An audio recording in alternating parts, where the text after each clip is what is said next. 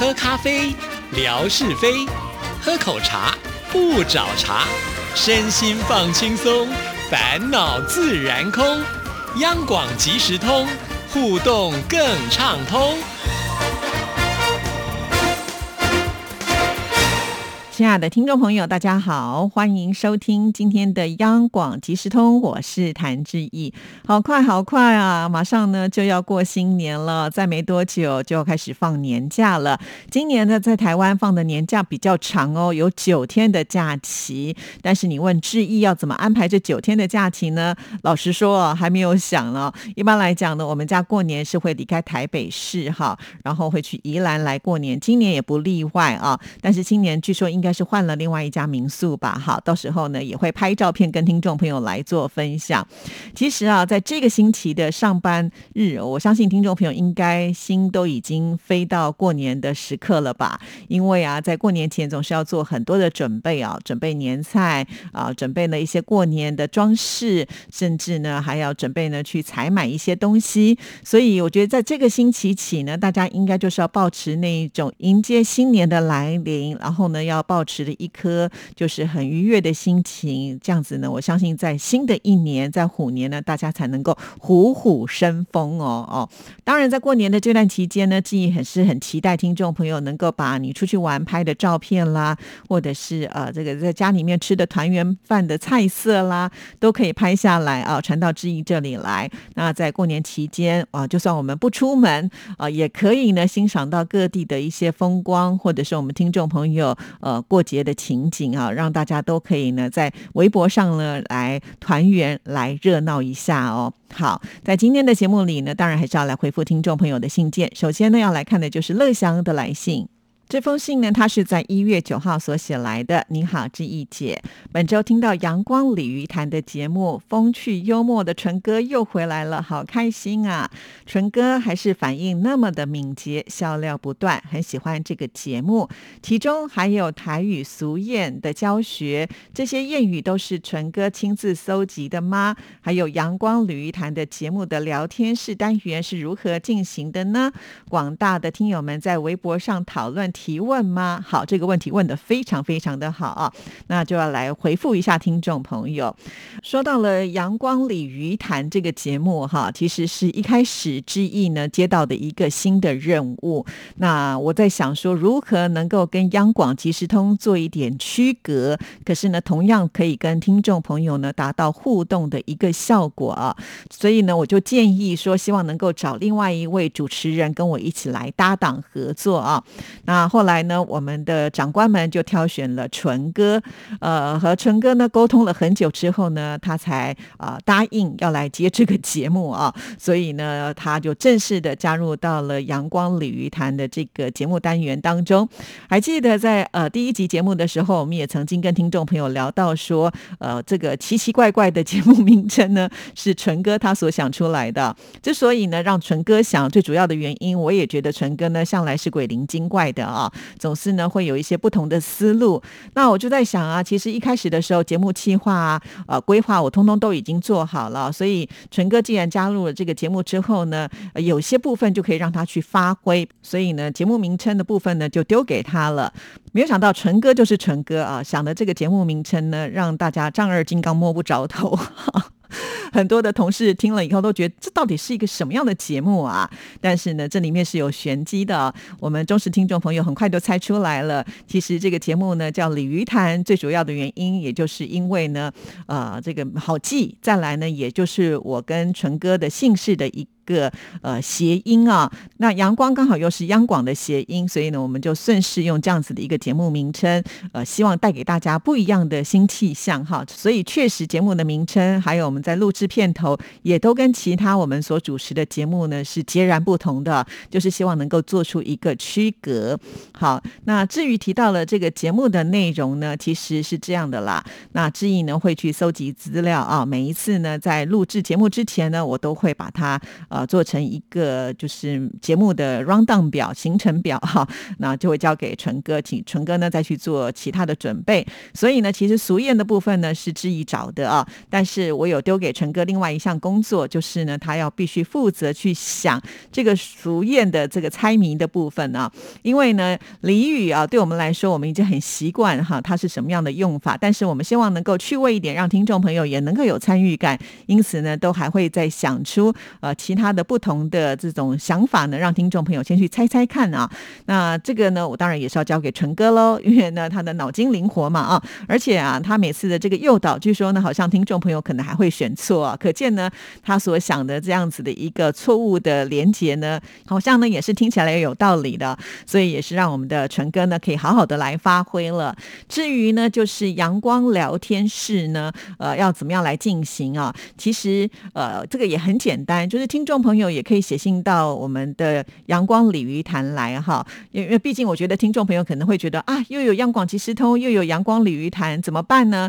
有几种方法啊，就是当你写信来给志毅的时候呢，你可以注明说，希望这个是在阳光鲤鱼潭来播出，或者是央广即时通来播出哈。你注明的话，那当然我就会非常的清楚，而且呢，志毅也会把这个阳光鲤鱼潭的节目呢制作成节目视频，像是在第一集播出之后呢，我就发现哎，有好多的听众朋友在下面呢，就直接写上了呃听节目的一些感想。那当然这样子呢，也是会成为我们节目的一个素材。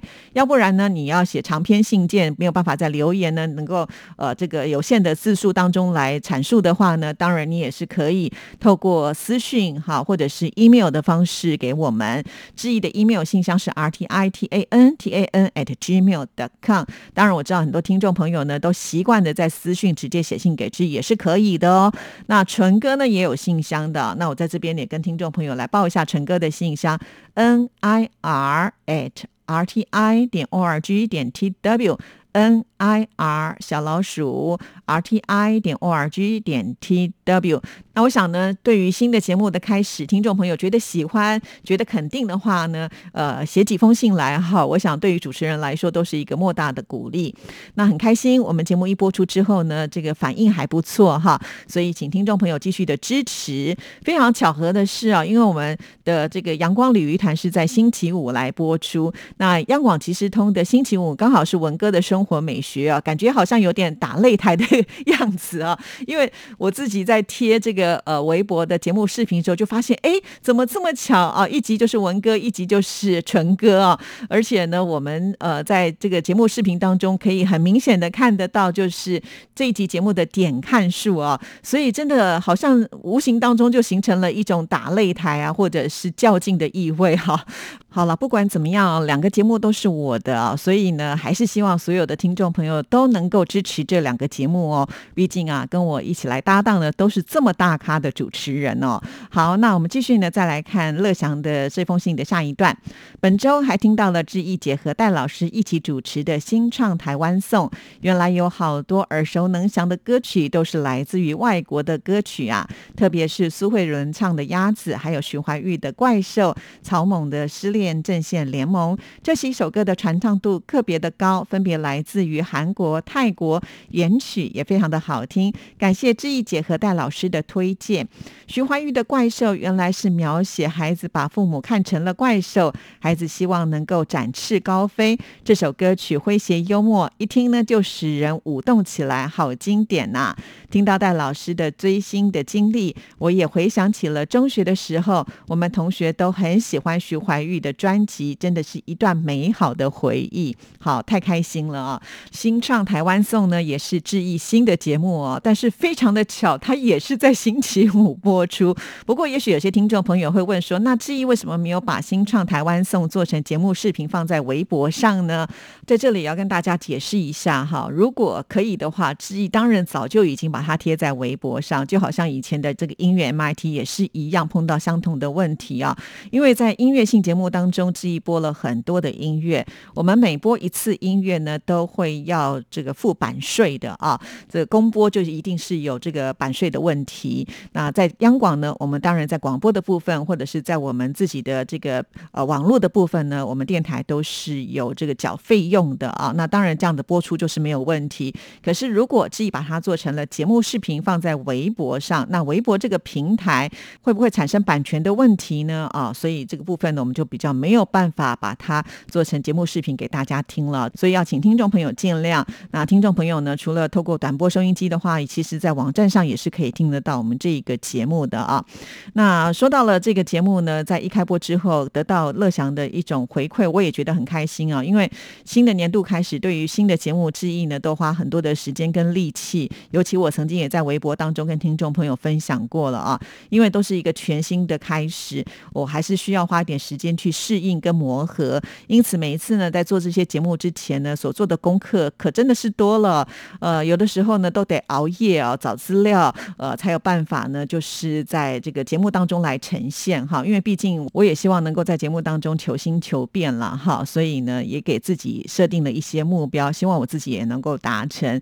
那非常的谢谢乐祥给我们的鼓励啊！如果其他的听众朋友听了两个新的节目呢，也有一些想法的话，也欢迎呢给之一一些回馈哦。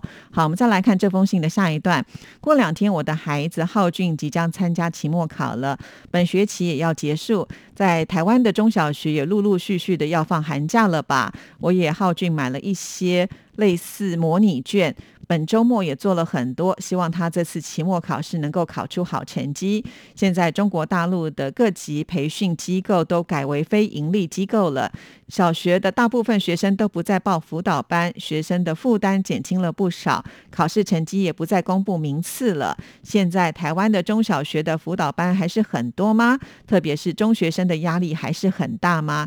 好哇，原来呢，现在在大陆有做这样子一种改变呢，这样子我觉得对于小朋友的压力减轻是好事情啊，因为呃一直以来我也觉得在大陆的学生的这种竞争是非常非常的激烈啊，在台湾呢是不是有这种辅导班？是啊，因为在台湾我们大部分都是双薪家庭，尤其是在都市里嘛啊，那小朋友其实小学生四点就放学了，可是父母亲还在上班，该怎么办呢？有的时候也不适合让小朋友一个人在家啊。所以呢，就会送他们去辅导班呢，在那边呢，就会有老师来来教他们写作业，啊，解决他们课业上的一些问题。那至于提到了中学生的压力是不是很大？当然大喽，哈！因为呢，当我们国中念完之后呢，虽然呢我们是十二年的这个教育啊，可是呢还是经由这个考试呢来分发到哪一个学校。那比方说有些明星学校，那他们的分数就是很高，很多人呢就是很希望自己的孩子能够挤进这些明星学校。那将来呢考大学的时候才会有更好的一个呃大学的排名嘛，哈！我想这个部分呢，在全华人。人的部分呢，应该都是差不多的哈，所以中学生的压力很大，尤其现在呃高中要考大学，不是只是单纯的只看就是考试的成绩啊。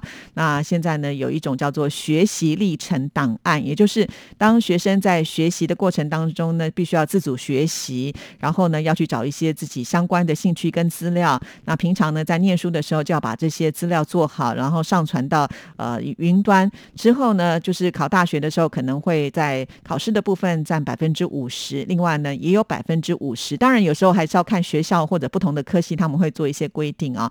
那你就要去把这些你之前做的学习历程啊拿到这个大学去看看，他们觉得你是不是真的有心朝这个方向去做发展啊。所以现在的小朋友真的很辛苦啊，除了读书考试之外呢，还有很多的活动必须要去参与啊，因为这些呢都可能会算在学习历程当中哦。啊，真的是非常非常的辛苦呢。好，那我们。再来看这封信的最后一段。本周听到景斌先生介绍黑马的由来，原来果然是跟赛马有关系啊！景斌先生万事万物的由来，使我了解了好多的知识，非常的感谢他。最后呢，也要祝福志毅姐新的一周工作顺利。谢谢乐祥的这一封信件，那景斌先生听了应该也是会蛮开心的啦啊！我也很佩服景斌先生，非常的自律啊，就是时间到了他就会呢传新的答案给志毅啊。我觉得能够坚持下去也是很不容易的一件事情啊。